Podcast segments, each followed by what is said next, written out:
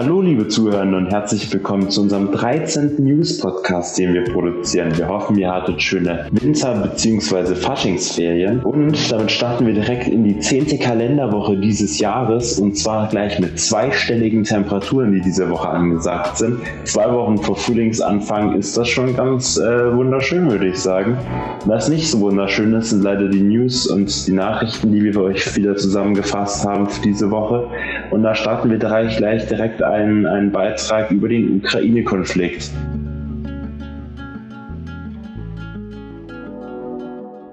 Die meisten Menschen in der Ukraine möchten enger mit der Europäischen Union, EU und anderen Staaten im Westen zusammenarbeiten. Im Osten von der Ukraine leben aber auch Menschen, die ursprünglich aus Russland stammen. In der letzten Woche hat Russland Soldaten an die Grenze zur Ukraine geschickt. Der russische Präsident sagte, das sei nur für Übungen.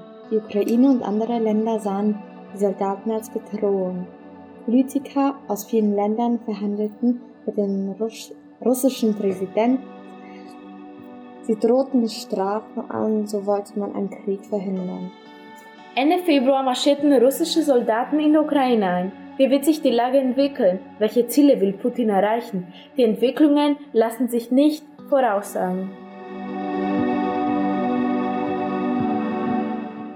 Vielen Dank für diesen Beitrag an Franziska Lea und Eriselda.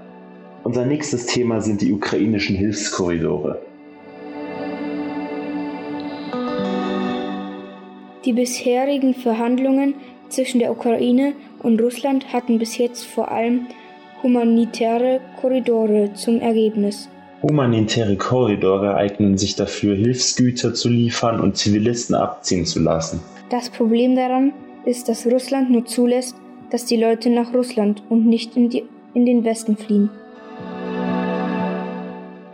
Vielen Dank für diesen Beitrag an Leonard. Unser nächster Beitrag beschäftigt sich mit der Diskriminierung von Russinnen aufgrund des Ukraine-Konflikts in Deutschland.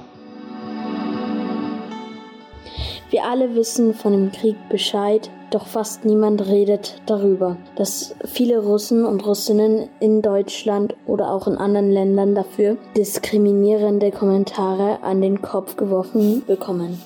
Von eigener Erfahrung aus ist das echt ein schlechtes Gefühl, sämtliche Kommentare von außerhalb zu bekommen und auch seine Nationalität verstecken zu müssen. Als ich in der Öffentlichkeit mit meiner Mutter Russisch geredet habe, kamen von einer fremden Person Kommentare wie Geht in euer Land zurück und ich hoffe, euch passiert das gleiche wie in der Ukraine. Seit dem Tag an habe ich kein russisches Wort mehr gesagt in der Öffentlichkeit, da meine Mutter so Angst hat, dass mir etwas zustößen könnte.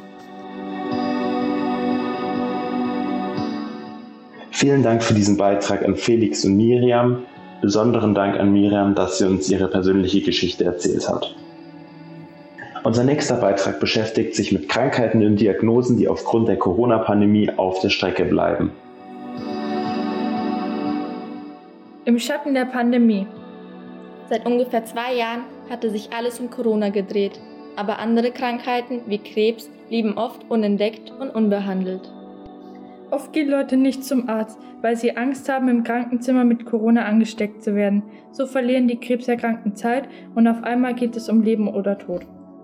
Eine Studie ergab, dass es fast 20 Prozent sind, die Angst haben, sich beim Arzt anzustecken.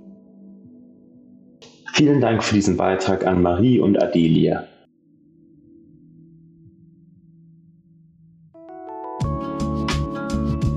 Das war's auch schon wieder für diese Woche. Vielen Dank an alle unsere Autorinnen und Autoren, die fleißig für uns die Beiträge produziert haben.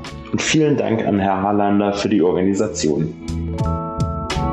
Wir hören uns nächste Woche. Bis dahin bleibt gesund und passt auf euch auf.